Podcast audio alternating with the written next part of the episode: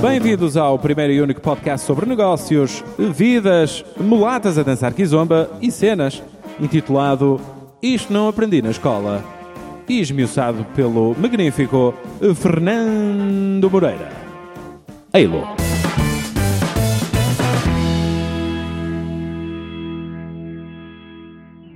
Não aprendeste na escola que faz de ti o que tu és hoje? Eu acho que isso é uma pergunta um pouco difícil de responder, não é? Porque nós estamos ah, formatados a olhar para o que aprendemos de uma forma mais ah, formal, mais ah, esquematizada, digamos assim.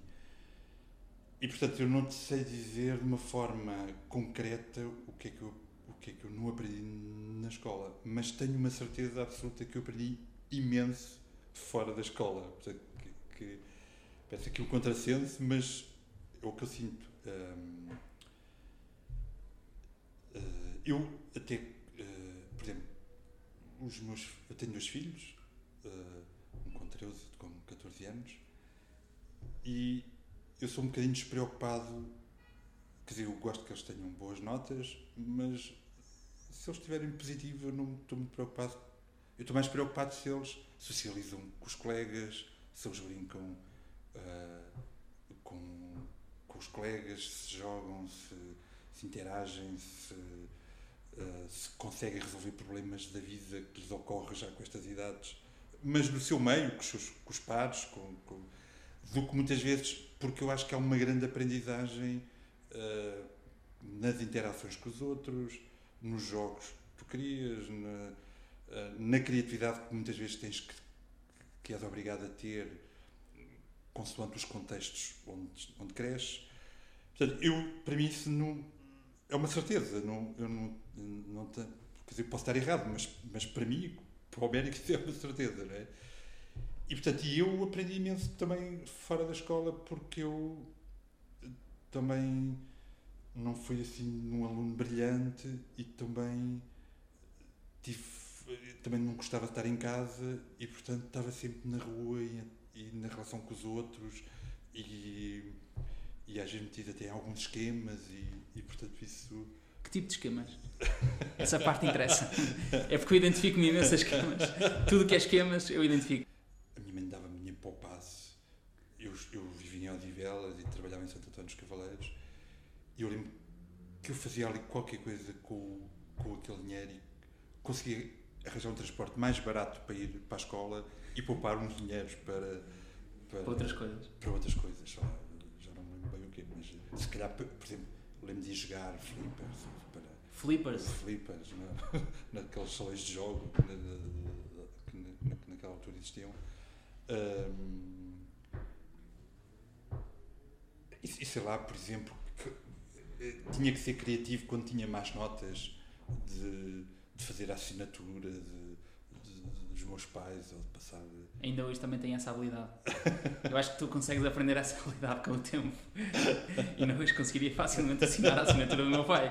O que, o que é engraçado. Também terias, teri- tens esse dote? Foste ganhando esse dote? Não, por acaso esse não, Não? É, não é um dote, não, não é, não é, mas sou uma pessoa um bocadinho ah, despreocupada com isso. Ah, se, ah, quer dizer, não acho que tenha, por exemplo, a minha assinatura do meu BI, do meu cartão de cidadão, é muito diferente da que faço hoje. E, por exemplo, até me levantam problemas. Eh, Mas isso nem é igual a- ao cartão de cidadão. Está bem, mas eu hoje agora é assim que eu assino. não- E, quer dizer, não, não, não sou muito formal, não- eu não sou de muitos formalismos. eh, Uhum. e isso também acho que teve a ver com.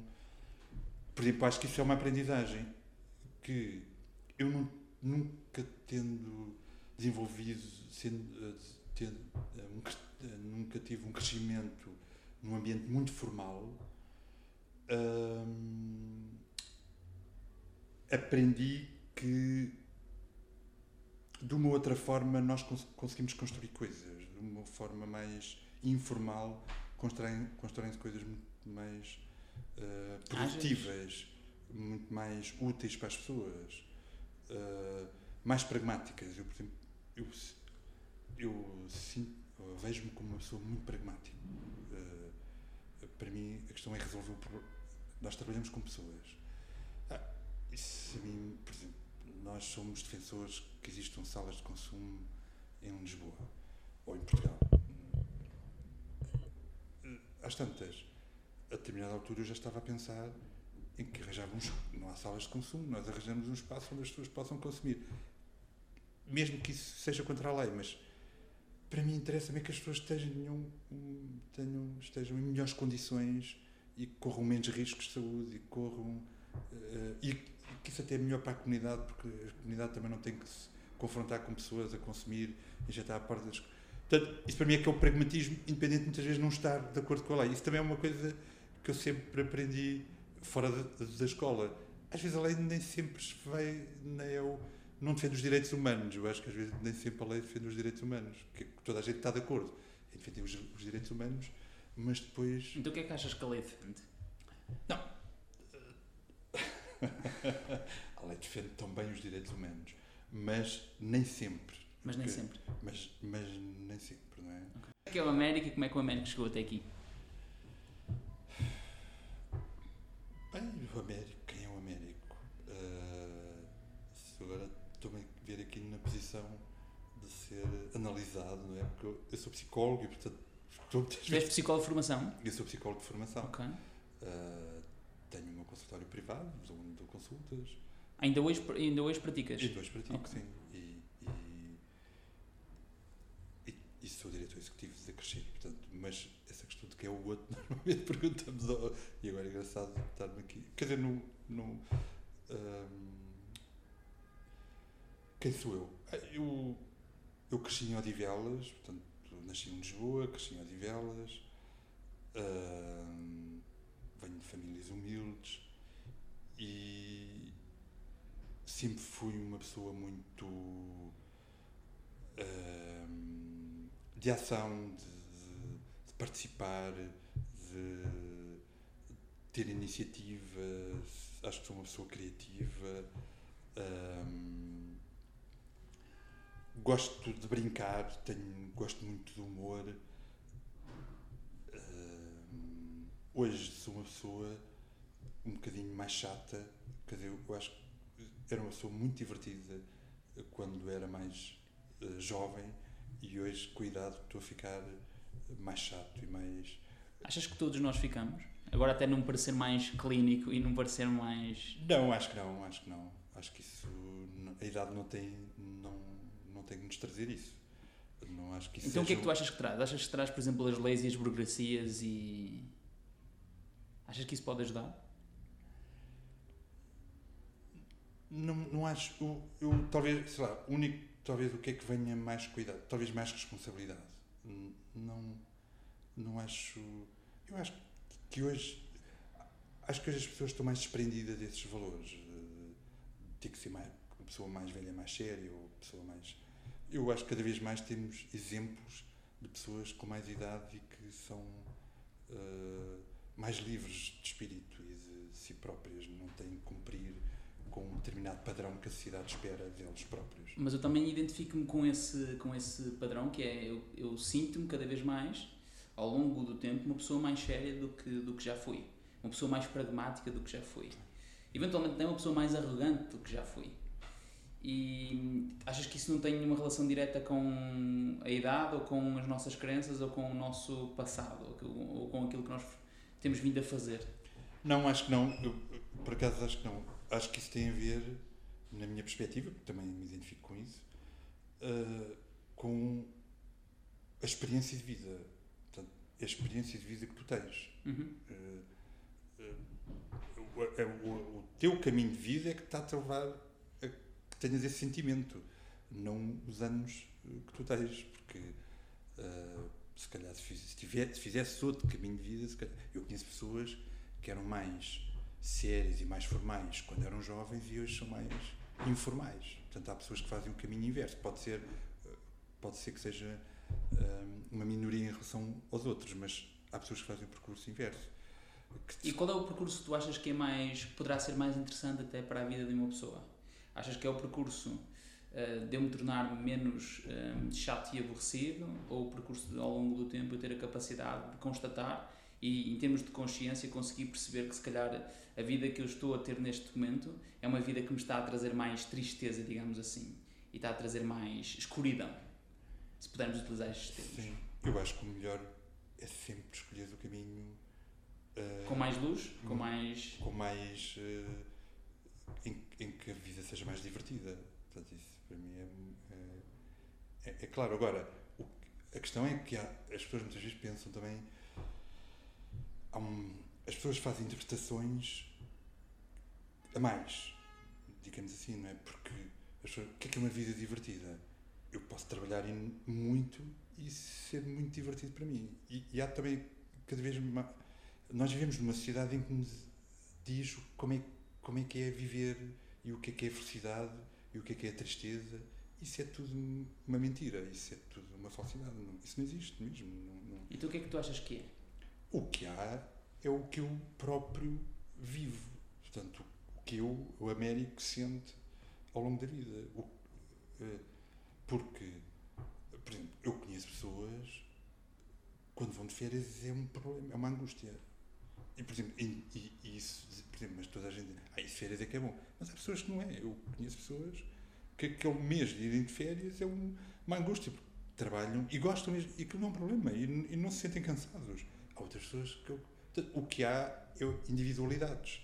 E há formas individuais de sentir o mundo e a vida. E parece-me que isso é que eu não. Portanto, não eh, sei lá, dá-me logo vontade aqui de, de, trazer alguns exemplos de trabalho, não é? Mas, por exemplo. Traz exemplos. Um, nós temos feito aqui uma. Tu tens, neste momento, tens duas funções, não é? Tu tens a tua o teu um, trabalho como uh, psicólogo, certo? Sim. E do outro lado és a pessoa responsável pela Associação Crescer, não é? Sim, sim, sim. E sim. os exemplos que vais dar agora são da Associação Crescer, é isso? Sim, sim. Ok. Sim. Uh, nós trabalhamos com pessoas que estão em situação de sem-abrigo o que se tem, o, que se tem uh, usado uh, no trabalho com estas pessoas são albergues e centros onde vivem 300 pessoas, 100 pessoas, uh, e que se tentem implementar políticas massificadas. E nós, neste momento, estamos a desenvolver um projeto que é o Housing First, que chama-se É uma Casa Lisboa Housing First, em que é uma casa em cada casa vive uma pessoa. Então nós temos, neste caso, temos 34 casas onde vivem 36 pessoas, por caso do, duas casas onde vivem dois casais. O que é que isto faz? Um pouco só para fazer ligação com o que estávamos a falar. É que pessoas que estão em situação crónica de sem-abrigo há 10, 15, 20, 30 anos, temos casos com 30 anos que, viviam, que viveram em situação de sem-abrigo, correram todas as estruturas da cidade de Lisboa e até algumas fora da cidade de Lisboa, do país, e não se deram bem em nenhuma e continuavam em situação de sem-abrigo. Neste momento, integraram o nosso projeto e 89% destas pessoas não voltam à situação de sem-abrigo. O que é porque elas são tratadas como indivíduos? Precisamente, porque as regras são elas próprias que os fazem. Pois. Eu, se as pessoas estão num centro, hum, a televisão tem que se desligar às 10, é para todos. Mas eu, quando estou em minha casa, gosto de ligar a televisão à hora que. Porque é que, quando estamos a trabalhar com estas pessoas, nós achamos que tem que haver uma regra para eles? Porque é que não são eles próprios a fazer as suas regras? É muito mais difícil tu uh, ter, uh, ajudar estas pessoas a, a ganharem autoestima, a acreditarem em si próprios, quando estão sempre a ser tratadas como uns, incom como uns incompetentes ou como. Uh, pessoas que não são capazes de tratar delas próprias. Mas agora o desafio é muito maior, não é? É eventualmente mais fácil arranjar uma casa para 200 pessoas do que arranjar 36 casas para 36 ah, pessoas, não é? Pois, é claro. muito maior o desafio, não é? É muito maior, é muito maior, mas... Como é que tu lidas com esses desafios que são desafios para vocês e que hum, muitas vezes são limitados pela estrutura, sociedade e leis e burocracias e coisas? Não sei se percebi a tua pergunta.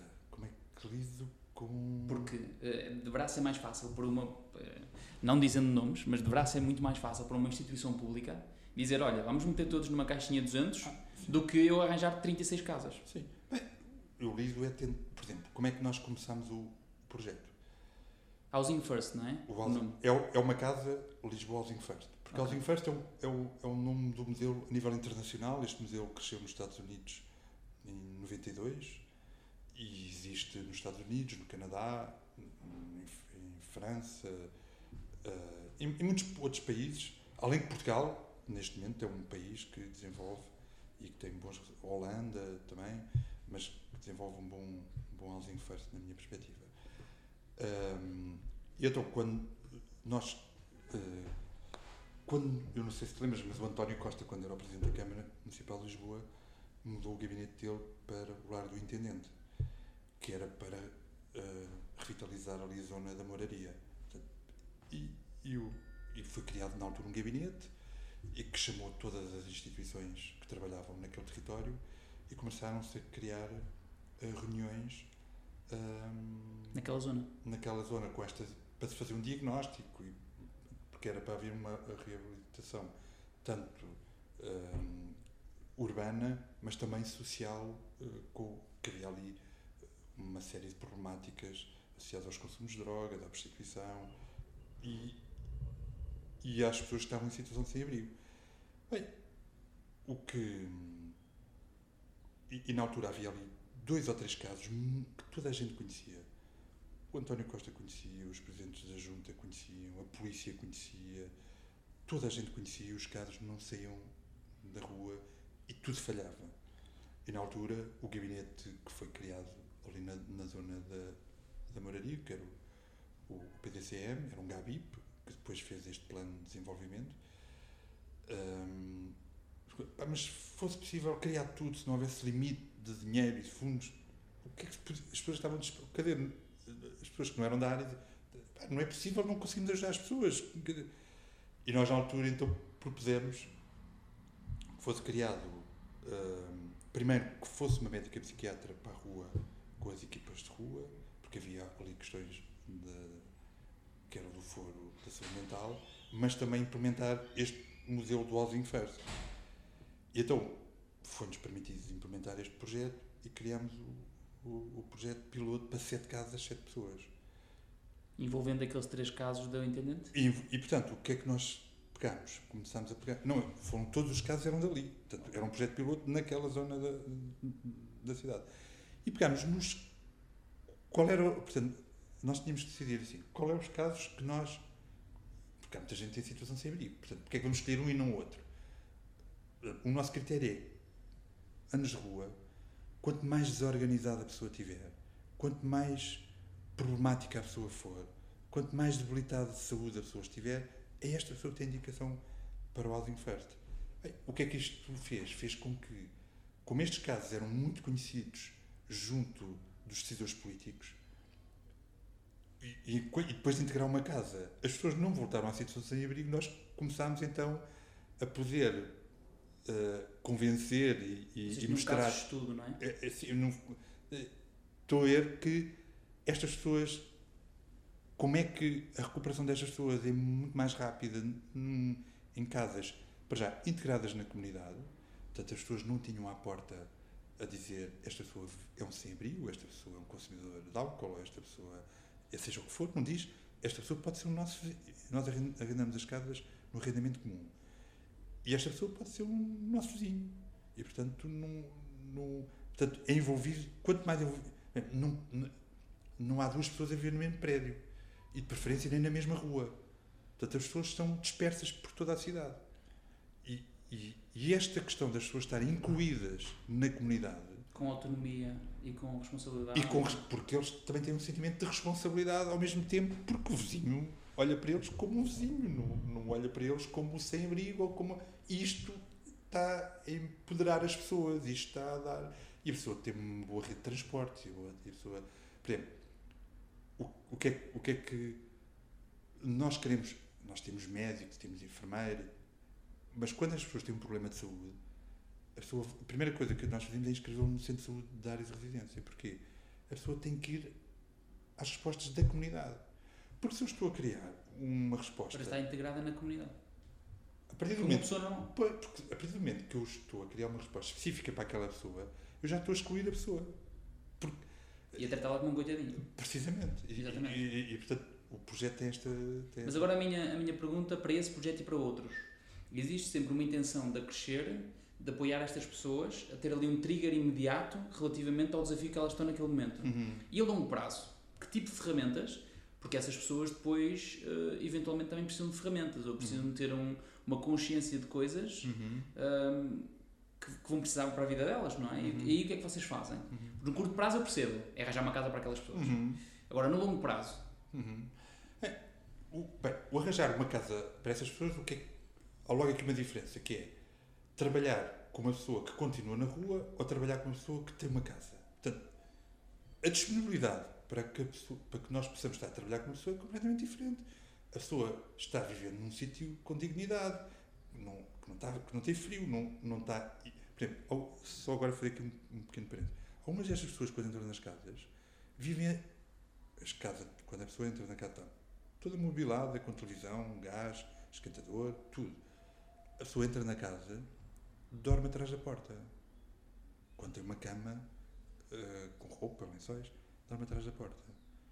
E passado uns meses, vai para a sala e dorme no sofá. E passado uns meses. Eu estou a falar agora, estou-me a lembrar de um caso.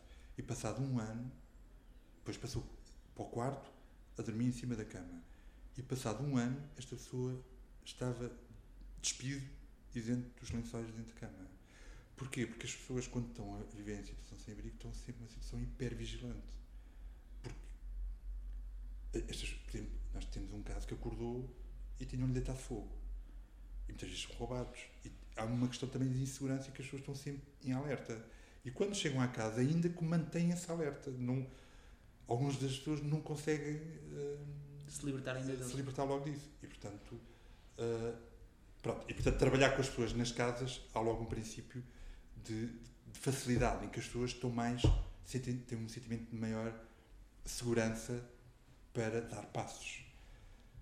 Quando as pessoas entram nas casas, há uma regra que é as pessoas têm que nos receber no mínimo seis visitas por mês. Portanto, um tipo, uma pessoa que diz assim, eu não quero, eu não preciso da vossa ajuda para nada. Ok, então pelo menos, no mínimo, tens que nos receber seis vezes por mês. As pessoas, quando entram assim num contrato, isso é das regras mais rígidas que temos. De resto, as podem entrar a consumir, podem estar eh, descompensados a nível de saúde mental, podem. eh, não há chantagem, não há dizer assim, tu, eu para te dar uma casa, tu tens que fazer isto, isto, isto. Que é muito a lo- a nossa lógica e a nossa cultura trabalhar com estas pessoas. Os- o resultado com estas pessoas é que 90% acedem a cuidados de saúde e a medicação, 90% reduziram ou pararam os consumos de substâncias. Ah, ah, não sei agora, ah, mas para aí, uns, também perto dos 90% conseguem ter identificação, o, o- o cartão de cidadão. 70% ou 80% consegue ter qualquer rendimento. Nós tentamos que as pessoas tenham rendimento, porque as pessoas também têm dinheiro também é poder tomar decisões na vida, não é? Porque se eu não tenho dinheiro, não consigo tomar decisões Uhum. na, na sociedade onde, onde vivemos. E, portanto, é tudo isto que a equipa faz. Grande parte deles aprende a cozinhar ou já sabia cozinhar. A maior parte até sabia cozinhar já. O que são eles que fazem a sua própria refeição. Não têm que andar a, a, a pedir. Todo o projeto é montado no sentido da pessoa não precisar de ninguém Ganhar autonomia. é, é ganhar autonomia. E isso, ao longo do- dos anos, é- este gestor de casa que vai a casa pode ajudar a ter a pessoa, desde a tomar o banho, a fazer a, comida, ou ajudá-lo a arrumar a casa, ou a pensar porque é que o vizinho está zangado com ele e quais são os comportamentos dele. E, tu, todo, e, portanto, nós já tivemos casos em que este gestor tinha que ir todos os dias, duas vezes por dia, e há pessoas que até já estão a trabalhar e que a pessoa vai já não faz as seis visitas, faz uma visita por semana, vai quatro vezes por mês. O que é que, o que, é que passou pela, cabeça, ou o que é, qual é que foi a tua intenção inicial para criar a, a associação? Eu trabalhava no Casal Ventoso nos anos 90 e, ah, e o cenário era dantesco. Portanto, era uma, um- Trabalhavas lá como psicólogo? Trabalhava, comecei como monitor e depois como psicólogo. Ok. E Numa instituição também? num- numa outra instituição, na, na Associação Eras do Pinhal. E ah, eu, vi pessoa, eu conheci pessoas que já depois de eu as conhecer foram-nos amputados o braço e as pernas e pessoas que morriam e pessoas com larvas nas feridas. Era horrível, portanto, porque estas pessoas estavam completamente excluídas e afastadas das estruturas de saúde e sociais. E na altura, eu tinha acabado o curso há pouco tempo, eu mais duas pessoas decidimos, ah, mas porquê que nós não vamos, numa, ide- numa idade ainda, vamos mudar o mundo, e não vamos criar uma associação eh, que trabalhe na prevenção com crianças e jovens para que evitar que as pessoas cheguem a este estado. Depois, em 2001, eh, portanto, criámos a, a associação, que, que tinha a ideia de trabalhar com crianças e jovens, mas depois, em 2001, saiu um concurso para as equipas de rua, para trabalhar com as pessoas que já estavam a consumir, e as, e as pessoas mais séniores que trabalhavam connosco, ah, mas vocês, enquanto não têm projetos da área de prevenção, porque é que não se candidatam já às equipas de rua? Ah, e, e entramos nas equipas de rua, ainda hoje fazemos equipas de rua desde, 2000, desde janeiro de 2002. E a associação hoje é sustentável? Bem, o que é que vocês fazem para. hum, Eu já criei duas e sei o quão. hum, não complexo, mas o quão desafiante é tu garantires que o projeto é sustentável, não é? E eu quero acreditar que qualquer projeto que se diga projeto, hum, como tu dizes e bem, na sociedade em que nós vivemos, tem que ter ferramentas que o façam e que o possibilitam ser, ser sustentável. O que é que vocês têm feito para hum, trabalhar essa, essa questão? Porque eu percebi que vocês têm muitos voluntariados, eh, voluntários, mas também depois têm muitas pessoas na organização que trabalham e que Sim, têm sim. um salário e que. Sim, sim, sim, sim, sim. Aliás, eu até acho que as pessoas que trabalham nesta área ah, são mal remuneradas e têm um, um trabalho muito precário para o que fazem, porque o trabalho que é feito a este nível é muito duro também para os técnicos, porque ah, até só o próprio ambiente e ah, tudo o que tem que. Porque uma coisa é trabalhar nisto um mês ou dois meses, ou um ano ou dois anos, outra coisa é trabalhar 5, 6, 7 anos diariamente a cumprir um horário eh, durante hum, muito tempo e, e é muito desgastante para estas equipes e, e- e nós sofremos uma muita rotatividade nesta área porque hum, eu acho que até é uma profissão de desgaste rápido na minha, na Como é que minha- vocês conseguem trazer mais pessoas para o, para o barco? Como é que vocês conseguem. É difícil encontrar pessoas para trabalhar convosco, até, até, no, até no, no conceito de eh, serem um colaborador eh, a full time que recebe um salário? sim, sim É difícil. É, é difícil. Por exemplo, nós agora tentamos, estamos a tentar eh, recrutar um enfermeiro, não conseguimos. Estamos há não sei quantos meses para recrutar um enfermeiro, não conseguimos. Pá, um, um remunerado, não, não conseguimos. Querem sempre ir para os hospitais e estar sempre ligados a, a trabalhar nestes projetos mais precários. É, é muito difícil. eh, e, e repara, e depois estamos a falar de uma coisa que é precisamente o contrário, que é eu acredito, o que eu, o que eu acredito e que para mim é uma quase uma que nós ajudamos as pessoas através da relação. E se tu não, não crias relação de uma forma contínua, se, se os técnicos estão. Há pessoas que dão a volta ou que mudam muitas vezes de vida porque estabeleceram uma relação com os técnicos durante dois anos. E Não- depois o técnico desaparece? Sim, mas repara, às vezes demorou dois anos. O que quer dizer é que, o que- eu estou a dizer é que se esse técnico tivesse ido embora passado um ano, não tinha chegado a. Foi o técnico manter-se durante dois anos que fez com que aquela pessoa tivesse. hum, Uma mudança. Uma mudança, ou, ou tivesse uh, tido consciência de que queria mudar uh, a sua. ou tivesse forças para mudar uh, da sua situação em que se encontrava. Uh, Agora, como é que nós, financeiramente, nós funcionamos muito por projetos, portanto, fazemos candidaturas a tudo o que é concursos e concursos dentro da nossa área, não é? Nós, nós trabalhamos com três públicos: pessoas que consomem substâncias psicoativas, pessoas em situação de sem-abrigo e refugiados. Portanto, tudo, todas as linhas de financiamento que surgem para criarmos projetos para apoiar estas pessoas, nós candidatamos. Neste momento, porque também achamos que estas linhas não dão as melhores respostas para estas pessoas. E também, só dizer que também temos, por exemplo, muito apoio da Câmara Municipal de Lisboa, que tem sido um, um grande apoio. Ou seja, nível tenho, de a, vossa atuação, a vossa atuação é Lisboa só. É Lisboa, é Lisboa. É Lisboa, mas não é que não possamos estar fora. Já tivemos um projeto em Mação, hum, na, na área do abandono escolar, logo 2003, 2004, mas para já estamos, uh, uh, a nossa ação uh, decorre só em Lisboa. E agora, neste momento, estamos a fazer aqui uma outra viragem, que é, estamos a, con- a a constituir uma empresa. E, portanto, o que nós neste momento estamos a tentar é construir uma empresa, a criar negócios sociais e que todo o lucro desses negócios seja para suportar os outros projetos que não podem dar. Por exemplo, nós agora estamos a, a criar um restaurante ali na Avenida da Liberdade, eh, que foi um espaço, é um protocolo com a Câmara e, e em articulação com a Câmara Municipal de Lisboa, onde o, o Nuno Bergonço, um chefe que é reconhecido e que é um, um dos chefes conhecidos da, da nossa praça, se associou logo ao, Ao projeto? ao projeto e, e, portanto, ele vai garantir que o restaurante tenha uma qualidade alta, mas onde só vão trabalhar pessoas que tiveram em situação sem abrigo. Vamos ter um, um outro chefe que vai garantir as fichas técnicas do Nuno e, e garantir a qualidade da, da comida e vamos ter um, um- e, e que este, este- que este chefe também vai ser formador e vamos ter um, um formador de sala no início, mas queremos depois que uma das pessoas que entra no projeto fique, eh, tenha o perfil para ser o formador de todos os outros que tem. Só o chefe é que vai se manter dentro do, do projeto.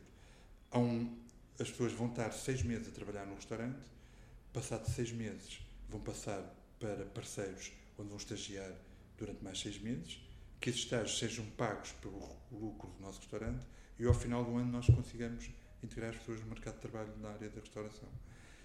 E queremos que o, que o- que o restaurante, nós já pedimos até algum, alguns artistas plásticos que façam. quer- Queremos que o, que o restaurante tenha Uma quali- qualidade. Que, Hum. que as pessoas entrem e que se sintam que estão num restaurante com qualidade. Que, que voltem, não porque é um projeto social, mas porque, porque a comida é muito boa. O nosso, o que nós tentamos eh, mostrar é que as pessoas conseguem desenvolver um projeto deste género e que as pessoas têm as mesmas capacidades qualquer uma das outras pessoas passou ou que não passou em situação sem abrigo. E, e claro que depois isto é também, vinha um pouco da pergunta que estava a fazer há pouco, é, as pessoas agora têm uma casa e também, se- porque é que surge esta ideia do restaurante? Agora que já temos, descobrimos aqui um pouco a solução da habitação, eh, há que dar novos espaços e a questão do emprego é uma questão também muito real para estas pessoas. Muitas vezes não lhes é dada uma oportunidade, a pessoa não tem tem um vazio no currículo, não é? o que é que fez nos últimos 10 ou 15 anos? Não tem nada. E é difícil lhes dar uma, uma, uma oportunidade. E depois, a acompanhar estas pessoas, temos, vai haver um psicólogo que acompanha sempre este percurso. Porque a pessoa, há um dia que se chateia, ou porque o, chefe lhe falou mal, diz: ah, vou, Eu vou-me embora. Aí O psicólogo anda cá, vamos falar um bocadinho e, e tentar desconstruir ah, essa maior turbulência que possa existir no local de trabalho. E no caso hum, dessa, desta questão da sustentabilidade, e, e agora vocês também com a resposta que tu me deste sobre criarem uma, um negócio, um novo negócio da área da restauração, sentem que hum, a longo prazo poderá ser sempre uma dependência também para vocês uh, dependerem de projetos e de fundos e de apoios? E então existe aqui uma outra abertura que é e se nós pudéssemos criar realmente valor É. e, e também ficarmos nós não dependentes da mesma forma que nós ajudamos as pessoas a não ficar dependentes? É isso mesmo. É, é, portanto, a ideia, a ideia é mesmo essa, é que nós possamos, porque eu penso que se nós desenvolvêssemos os nossos projetos sociais com, da, da forma que nós achamos que é melhor e não tivéssemos barreiras nem condicionalismos dos financiadores, o nosso impacto É nas pessoas que, que- com quem trabalhamos teríamos, muito maior impacto do que. Tu achas que o associativismo é muito visto como os coitadinhos e, e, as, e, e as instituições que vivem de, de fundos? Não sei, se, não sei se percebi. não sei. Se achas que hum, o mundo do associativismo, do associativismo Sim.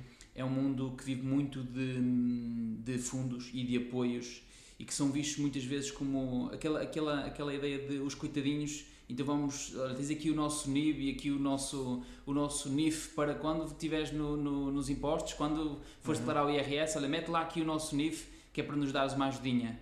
Versus esta nova visão de que se calhar o associativismo poderia ter uma diferente solução, que era não dependência também Uhum. e de criar valor para as outras pessoas para ser sustentável, para criar mais e mais e mais, e eventualmente até depois perceber que tem que criar empresas e que cria negócios Uhum. e que cria uma maior eh, sustentabilidade social até. Sim, sim, eu, uh, isso para nós é uma, é uma certeza, porque o, o que nós percebemos, por exemplo, nesta questão do Housing First, eu, eu, eu aprendi se calhar mais desde 2013 até agora do que de 98 a 2013, porque esta questão de que as pessoas vivem numa casa e são autónomas e fazem coisas, e nós vimos uma evolução quando as pessoas, quando, quando tu valorizas a pessoa, quando tu tratas a pessoa de igual para igual.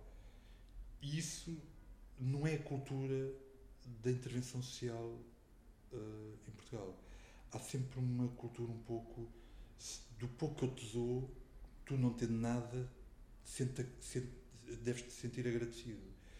E isto é, uma, é, um, é muito difícil porque depois há instituições muito poderosas, com muito dinheiro e que têm um poder de decisão nas políticas e na forma como se trabalha com as pessoas que paralisa e que não deixa as pessoas querer sair. A intenção não é que seja essa, sem dúvida nenhuma, na minha opinião, mas sem terem essa intenção, muitas vezes estas instituições o que estão a fazer é criar sempre a dependência. Por exemplo, uma, uma pessoa chega a, um, a pedir ajuda a uma instituição qualquer. Se for um tipo que diz, sim senhor, à técnica, porra, que ela é maior e que está muito agradecido e que não sei o quê, aquela técnica vai fazer tudo para ajudar. Se é um tipo que chega lá e diz, olha, eu não gosto da forma como me atende, vocês deviam me atender de outra maneira, ele é um arrogante, quando é ao contrário. A pessoa que faz críticas está mais perto de sair, se calhar, da situação de vulnerabilidade que se encontra do que a pessoa que está constantemente. Não, não, é, não, não, não tem nada contra isso, mas o, o que eu tenho contra é que as pessoas não saibam lidar ainda, muitas vezes, nesta área social, que as pessoas, por estarem numa situação de vulnerabilidade, não possam ser críticas do sistema, ou do técnico, ou, ou, ou dos projetos, ou das associações. Porque, ah, eu estou-te a ajudar e tu ainda estás a dizer mal de mim. E qualquer, mas Tu achas que aqui, aqui o, grande, o grande pensamento é se nós deixássemos de tratar as outras pessoas que estão numa situação diferente por coitadinhos, as coisas eventualmente mudariam porque existiria logo, logo à partida um respeito mútuo e um tete a tete de igual para igual, pessoa para pessoa, que sempre fomos, não é? Sim, sim, sem, sem dúvida. Eu, eu não, isso- eu não, para mim, eu não gosto muito, parece-me um pouco arrogante dizer, mas eu, para mim isso é uma certeza. Pronto, não quer dizer que eu tenha a verdade, mas para mim é uma, é uma certeza. Por exemplo, quando foi esta questão do Housing First, na altura disse, oh, Américo, então e se nós conseguíssemos reabilitar aqui um prédio na moraria e as pessoas fossem todas vir para esse prédio? Não, pá, não, não, para nós até se arranjasse o prédio para crescer, até seria melhor eh, termos um património qualquer, um prédio. Não, porque isso vai ser sempre o prédio dos sem-abrigo, vai ser sempre o prédio que vai estigmatizar as pessoas. As pessoas Vais conseguir precisam- rotular aquilo, não Precisa, é? precisa, precisamente. Por exemplo, agora, mesmo agora, nós criamos o Housing First. Agora as pessoas fala-se, no ontem notícia, fala-se de. Ah, mas estamos a criar casas, habit, eh, a Câmara a pensar que vai criar, arranjar casas de, de habitação social. Mas não, estas pessoas não podem. Estas pessoas têm que estar no centro da cidade, têm que estar eh, onde, com rede, boa rede de transportes, boas acessibilidades. boa- Porque. Estamos a tentar quase separar o trigo do joio, não é? Mas não é. Quer dizer, Mas o problema Mas- está exatamente nessa separação. Mas não, não, não é só isso. É que repara, assim, estas pessoas não partem sequer do zero, partem do menos 20. Eu, se tiver um problema, eu recupero muito melhor se for para um bairro social do que estas pessoas. Estas pessoas precisam de muito mais estímulos, precisam de muito mais. hum, ah, de uma rede muito maior e de uma, do que eu. ah, quer dizer, não, sei se, se me consigo fazer explicar com isto. Quer dizer, a questão é que estas pessoas precisam de estar, conviver com vizinhos, ter redes, ter, não é colocá-las em bairros que muitas vezes já, o próprio bairro já tem muitos problemas e que ainda vai puxar estas pessoas para esses, para esses problemas e que estas pessoas não têm ferramentas para lidar com eles, com esses problemas. E, e portanto, é muito difícil, muitas vezes, porque é tal coisa, quer dizer, mas quer dizer, uma pessoa está em situação sem abrigo não pode ir para o bairro social. As pessoas pensam sempre nesta questão do gasto. Por, por exemplo, quando as pessoas pensam nestas questões, mas quanto é que custa o projeto e quanto é que custa isto? Tudo bem, eu sou, sou acho que tem que ter atenção aos valores, e aos- mas o, o que eu acho que muitas vezes não há é quanto é que custa uma pessoa estar em situação sem abrigo? Não ouço nunca ninguém perguntar isto. Quanto é que custa? Por exemplo, as pessoas que nem, nem nunca pensaram nisto. Que é, quanto é que custa uma pessoa estar em situação sem abrigo? Eu vou dar alguns exemplos de quanto pode custar uma pessoa em situação sem abrigo. Que é, quantas vezes é que é chamado o INEM para estas pessoas? Por exemplo. E, e, e, e vamos comparar. Estas pessoas, depois de entrar numa casa, quantas vezes chamamos o INEM depois de elas viverem na casa? Quantas vezes é que estas pessoas entram pelas urgências e depois de estarem numa casa, quantas vezes entram pelo centro de saúde? Quantas vezes é que estas pessoas, muitas vezes, são presas e quantas vezes, depois de estarem numa casa, estas pessoas são presas? Há que custos, m- mesmo para a, a sociedade, mesmo a pessoa quando está em situação sem abrigo, tem um custo maior. Quantas vezes é que estas pessoas, quando fazem um tratamento de saúde, já têm que fazer um transplante do fígado e quantas vezes é que estas pessoas, quando, quando conseguimos que, tenham, que sejam integradas em projetos mais cedo, conseguem ainda até fazer o tratamento de hepatite C ou, ou tratar outras doenças. Tu achas que nós pensamos sempre a curto prazo e não a longo prazo? Pois. Até nestas coisas? Achas que sim? Sim, sim, sim, mas é, sem dúvida nenhuma. Eh, Eu vivi, repara, eu quando comecei a trabalhar nesta área em 98, no Casal Ventoso havia um alguidar com, com água e sabão e limão, onde havia 10 ou 15 seringas e milhares de pessoas usavam, lavavam aquilo no alguidar e se injetar. Bem, toda a gente ficou infectada com aquelas seringas, não é? Quando o que nós fazemos hoje, que é ir pela, pelos bairros de consumo e fazermos troca e distribuição de seringas, hoje Portugal foi um dos países que reduziu mais eh, o HIV eh, junto das pessoas que consomem drogas. Portanto, Tu achas que a melhor forma de resolver o problema não é tentar afastar o problema, mas sim aceitar o problema? quer dizer, afastar o problema para onde? Uh, tentar resolver o problema, porque nós, nós uh, seres humanos, muitas vezes, em todos os ambientes e em todas as, as, as, as até as instituições, quando temos um problema, tiramos dinheiro para cima do problema e Uhum. pensamos que o dinheiro resolve aquele problema.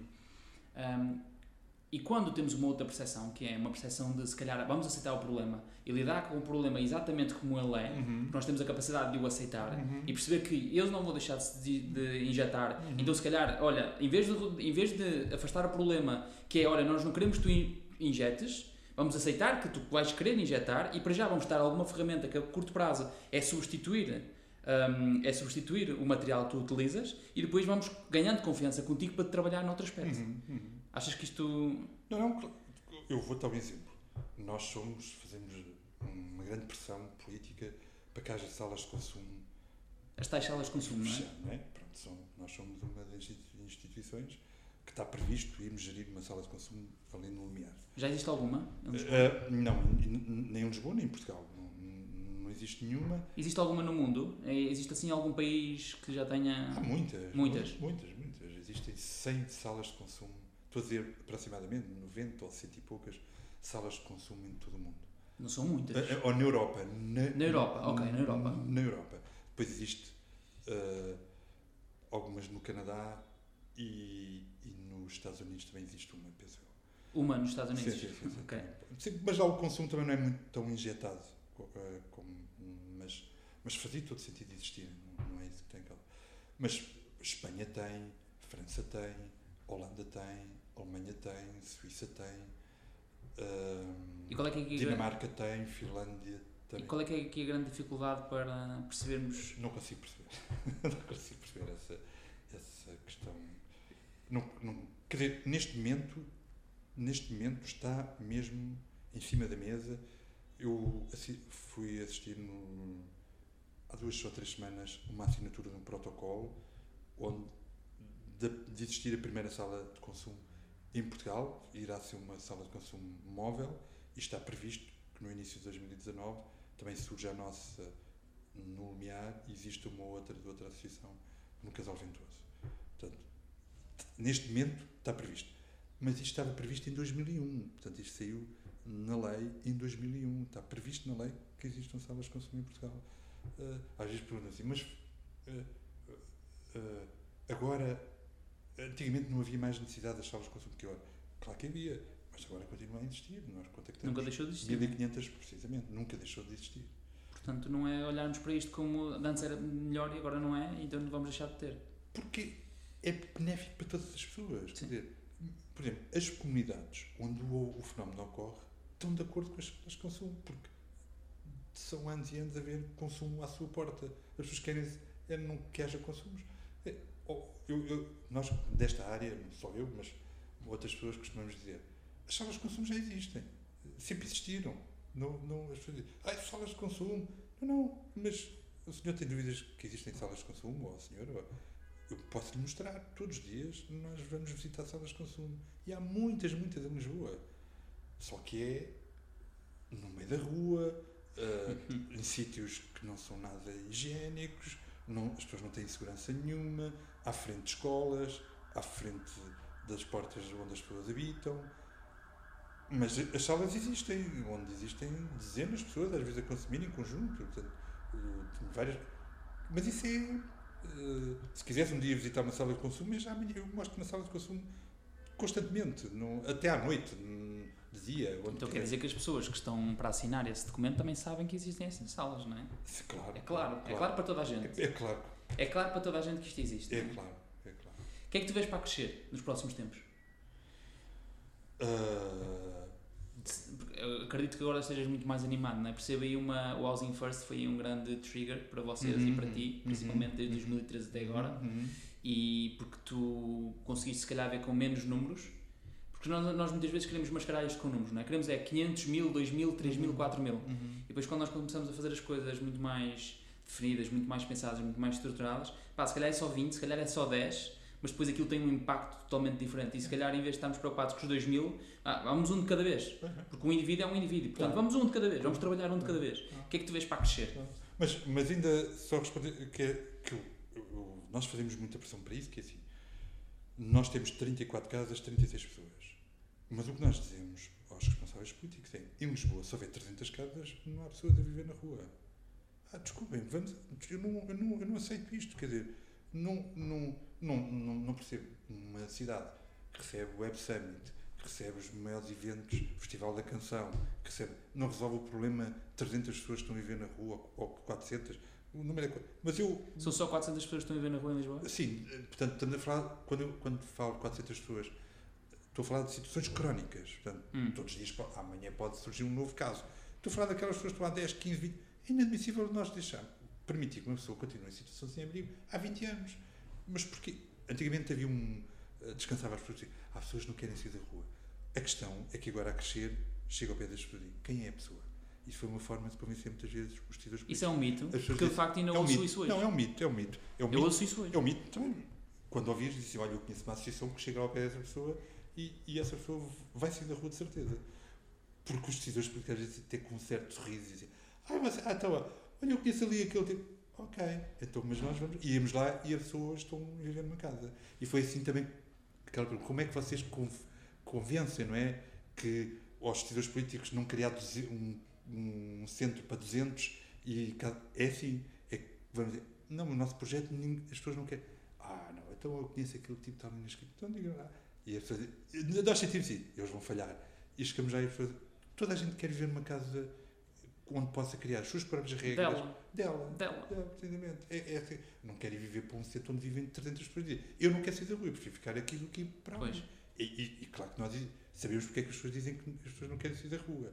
Porque não querem ir naquelas condições. Precisamente. Claro. É, é, é, é, as pessoas querem mais. Porque as pessoas, lá porque são, estão em situação de sem-abrigo, não quer dizer que não, não tenham alguma dignidade e que não tenham dizer, eu não quero ir para ali. Eu. E essas pessoas, eu acho que têm mais potencial até para ainda dar a volta na vida do que as pessoas que já eh, resignaram e já estão desacreditadas. O que eu penso para crescer, agora estava muito esperançado em realmente criar. Nós também temos um, um projeto que é o Marhabá, que é com os refugiados, eles cozinham comida da Síria e da Eritreia e fazemos vários uh, eventos, uh, almoços, jantares uh, e fazemos serviços de catering por toda a, a, a, cidade. E, portanto, mais um negócio a crescer. E, portanto, o que nós agora estamos investidos é realmente criar uma empresa que possa criar, criar vários negócios, negócios sociais. Vários negócios sociais, para já porque estamos a integrar estas pessoas no mercado de trabalho, que gera um lucro que pode ser investido no, no social e, não, e, e deixamos de estar e, dependentes, dependentes do, do, dos financiadores. Isso também nos dará mais liberdade. Disseste aí que em 2001, quando criaste a associação, foi em 2001 ou 98? Do, uh, 2001. 2001, 2001. 2001. Que querias mudar o mundo. Tu ainda queres ou, não, ou, não, ou achas que já, ou achas que é uma tarefa muito árdua? O que é que tu achas sobre isso? Uh, a tua não, ideia mudou? Mudou, mudou, mudou, mudou. Uh, eu, porque eu quero contribuir para um mundo em que eu acredito, não é? Não quero mudar o mundo, porque acho que logo o princípio é errado porque eu não sou ninguém para querer. Isso é, é aquilo que estávamos a falar há bocado. Nasce também o, do indivíduo. O que está correto ou o que está correto, o que está incorreto ou correto, depende de cada um. Quer dizer, não. Exemplo, Tem a ver com cada indivíduo. Claro, não é? Quer dizer, estas, esta questão. Por exemplo, eh, esta questão até das drogas, não é? Quer dizer, uh, porquê é que não se legaliza heroína ou cocaína? Uh, eu não vejo justificação para isso. Quando nós temos o álcool legalizado, e que se tu vais a um evento qualquer e se não bebes álcool, tens que te justificar. Tu, não, tu em Portugal não podes ir a um evento que não bebas álcool porque as pessoas dizem, mas estás doente? Mas não bebes. Mas o que Quer dizer, não basta dizer. Eu, como não bebo, a minha desculpa sempre é eu estou antibióticos. Pronto, pronto, mas tens que justificar. mas tens que justificar. Mas, mas tens que justificar. Portanto, e, e, e, e, repara, as pessoas que nós trabalhamos com, com alcoolismo, as, uh, os danos da sua saúde são muito superiores às pessoas que consomem heroína ou cocaína ou, ou outras substâncias. Portanto, há uma questão moral e cultural, como é óbvio, à volta destas questões. E, portanto, sou eu que digo, não podes consumir, mas não podes. Uh, porquê? O que, que, quer dizer, as pessoas devem ser. As pessoas, nós temos é que pensar, o que nós fazemos é pensar com as pessoas dizem assim. Por exemplo, as pessoas dizem, eu não consigo arranjar emprego. E eu não vou dizer, não consegues por isto ou por aquilo, não. Mas não consegues porquê? Eu vou às entrevistas, mas o que é que se passa? Nós só fazemos perguntas, as pessoas têm que começar a pensar por elas próprias porque é que as coisas estão a funcionar. E se calhar a pessoa pode dizer, ah, pois, se calhar eu tenho que deixar de consumir para. Mas isso é ela que está, não, não sou eu é que tenho uma consciência que... dela própria. Pois, é ela que tem que. Não, não és tu que lhe vais dizer isso. Eu conheço Porque isso não muda nada, não é? Sim, quer dizer, isso, eu, eu por exemplo, eu, eu, eu pego uma pessoa que consome drogas e digo assim, diz lá este tipo também consome drogas, o que ele deve fazer? Ele, ele vai lhe dizer muito melhor do que eu o que é que o deve fazer. Ele sabe melhor do que eu o que é que se tem que fazer. Ele é que não quer. Eles não, quer dizer, as pessoas que consomem drogas sabem muito bem o que é que teriam que fazer para, para, para estar melhores. Eles é que não estão ainda motivados, não, não, não, não, têm força para isso. Eu, só para, por exemplo, nós temos uma pessoa que teve 18 anos a viver sem abrigo e para consumir drogas. Hoje está no nosso projeto Housing First, está a trabalhar, é funcionário público e continua a consumir drogas. Mas nós ajudámos aquele controlado. Portanto, neste momento consome drogas quando chega a casa à noite. E mantém o seu trabalho, já mantém este emprego há 4 anos. E com o tempo, eventualmente, deixa. É uma, é uma possibilidade. Mas se não deixar. Não, é uma possibilidade. Eu, eu, eu, repara, a questão é. Está integrado. A questão é: quem é que define quem é que define se a pessoa está melhor ou pior? É o próprio. Quem é que define o tratamento? Tem que ser o próprio. Porque o próprio é que tem que dizer, não, eu estou bem, chego ao final da noite e fumo uma cocaína. Ele é que sabe o que é que. Não, mas tu deixar. Eu não tenho nada que. Pois, ele, faz ele, sentido. Ele, ele, é que tem que perceber se, se aquilo faz sentido para ele. Vida, pois, faz sentido ou não. Faz sentido. Uh, eu posso, às vezes, repara, se eu amanhã deixa de fumar a cocaína. Ele se calhar até deixa de fumar cocaína, no outro dia perde o emprego, porque ele pode ter um certo equilíbrio na vida dele, como está neste momento. Mas é uma decisão dele, ele, ele é que sabe. É uma decisão dele. Ele tem que ser responsável por aquilo, não é? Pois. Pelas decisões que ele toma. E ele às vezes deixa de consumir, às vezes está meses e meses sem consumir. Às vezes volta outra vez. Mas pronto, Mas tem muito mais consciência, não é? Precisamente. Tem muito mais consciência. Qual é que foi o melhor conselho que já te deram? O melhor, Conselho. Para estar calado, se calhar. Existe alguma questão que tu gostavas que eu te fizesse, mas eu não fiz?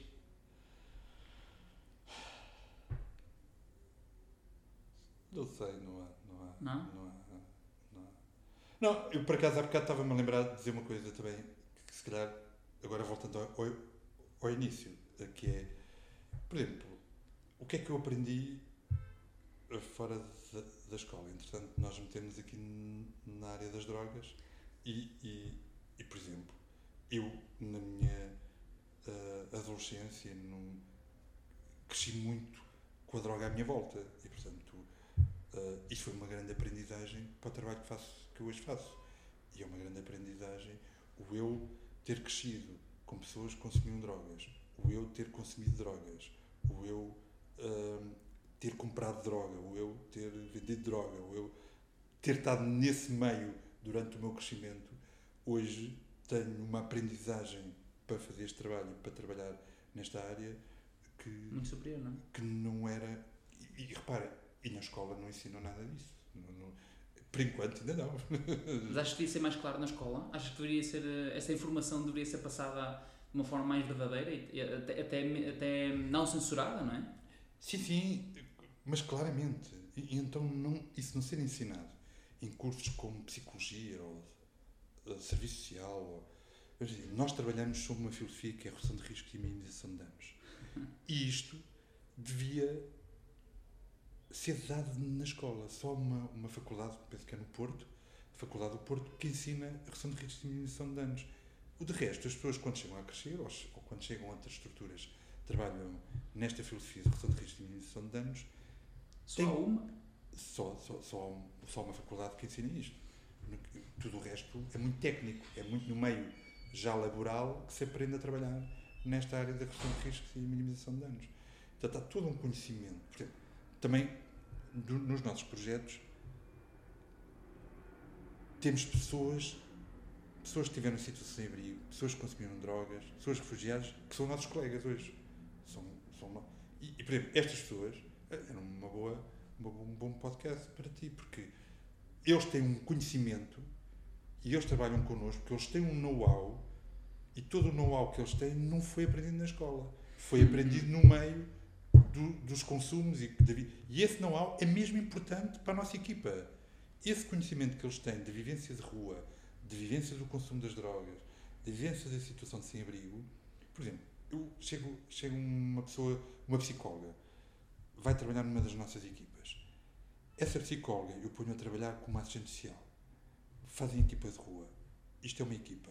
Eu pego nesta psicóloga, eu pego nesta assistente social e ponho a fazer equipa de rua uma pessoa que esteve em situação de sem-abrigo ou consumiu substâncias psicoativas e a equipa é completamente outra e muito mais eh, madura e muito mais capaz. Esta equipa onde trabalha. Porque esta pessoa tem um conhecimento que ensina a psicóloga e a psicóloga tem um conhecimento que ensina este.